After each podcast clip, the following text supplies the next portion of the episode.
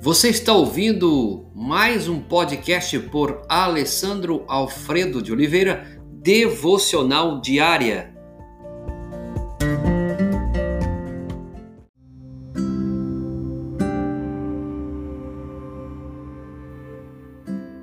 Tema de hoje: culpando a Deus. Texto base, segundo o livro dos Reis, capítulo 6, versos 24 a 33, destacando o verso 33.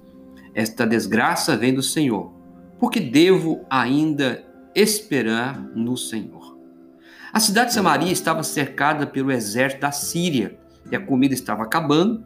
As pessoas pagavam um preço, um preço alto para comer a cabeça de um jumento ou esterco de uma pomba. Alguns chegavam a comer até bebês. De quem era a culpa? O rei Jorão culpava Deus e a Eliseu, da mesma forma que seu pai Acabe tinha culpado Elias pela seca. Mas a palavra de Deus escrita deixava bem claro que o povo de Israel, que as consequências que haveriam sobre eles, se eles desviassem dos caminhos de Deus, seriam reais.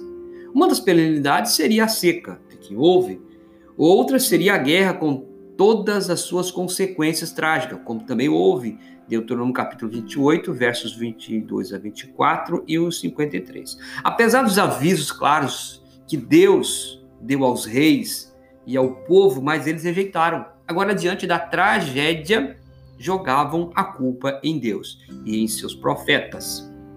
Essa não é uma história que se perde no passado.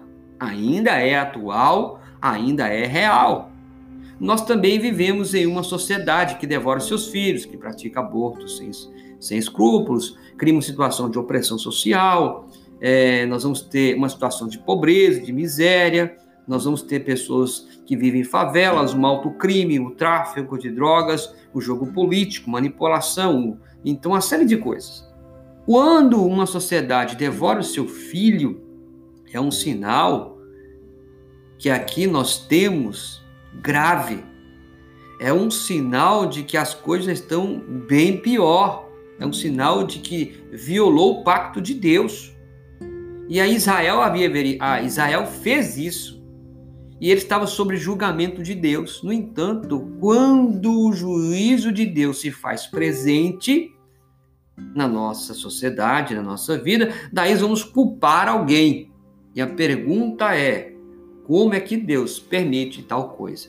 Nós estamos vivendo esse momento da pandemia e quem sabe você mesmo já pensou ou alguém que você conhece já pensou como pode Deus deixar e permitir essa situação aonde pessoas boas estão morrendo, mas nós esquecemos de fazer a pergunta: o quanto o mundo está andando distante dele?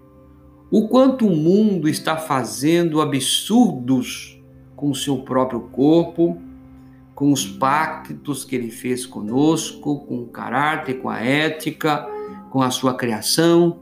O homem está destruindo aquilo que Deus criou.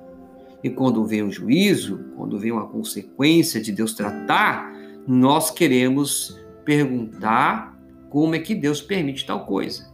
E julgamos a culpa em Deus. Deus nos livre disso. Provérbio 19, 3, você vai encontrar assim: é, é, é a insensatez do homem que arruína a sua vida, mas o seu coração se ira contra Deus. Sabe o que, que ruína a nossa vida? É o pecado da natureza humana. Só que aí nós queremos culpar a Deus. Deus nos livre disso em nome de Jesus. Pai, obrigado porque tu és majestoso, tu és justo, grandioso, soberano. Nós estamos aí cobertos de vergonha porque as nossas práticas são práticas de fato vergonhosas. Nós reconhecemos esses erros e eu sei que isso a cada dia é uma afronta à tua pessoa, porque o Senhor tem nos dado o melhor, mas pedimos que a tua graça o teu perdão, que teu Espírito nos convence do pecado e da justiça. É o que pedimos, agradecidos em nome de Jesus. Amém e amém.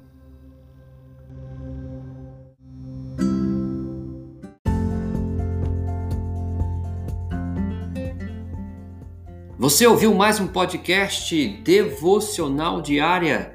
Se isso trouxe bênção para a sua vida, abençoe outras pessoas compartilhando esse podcast.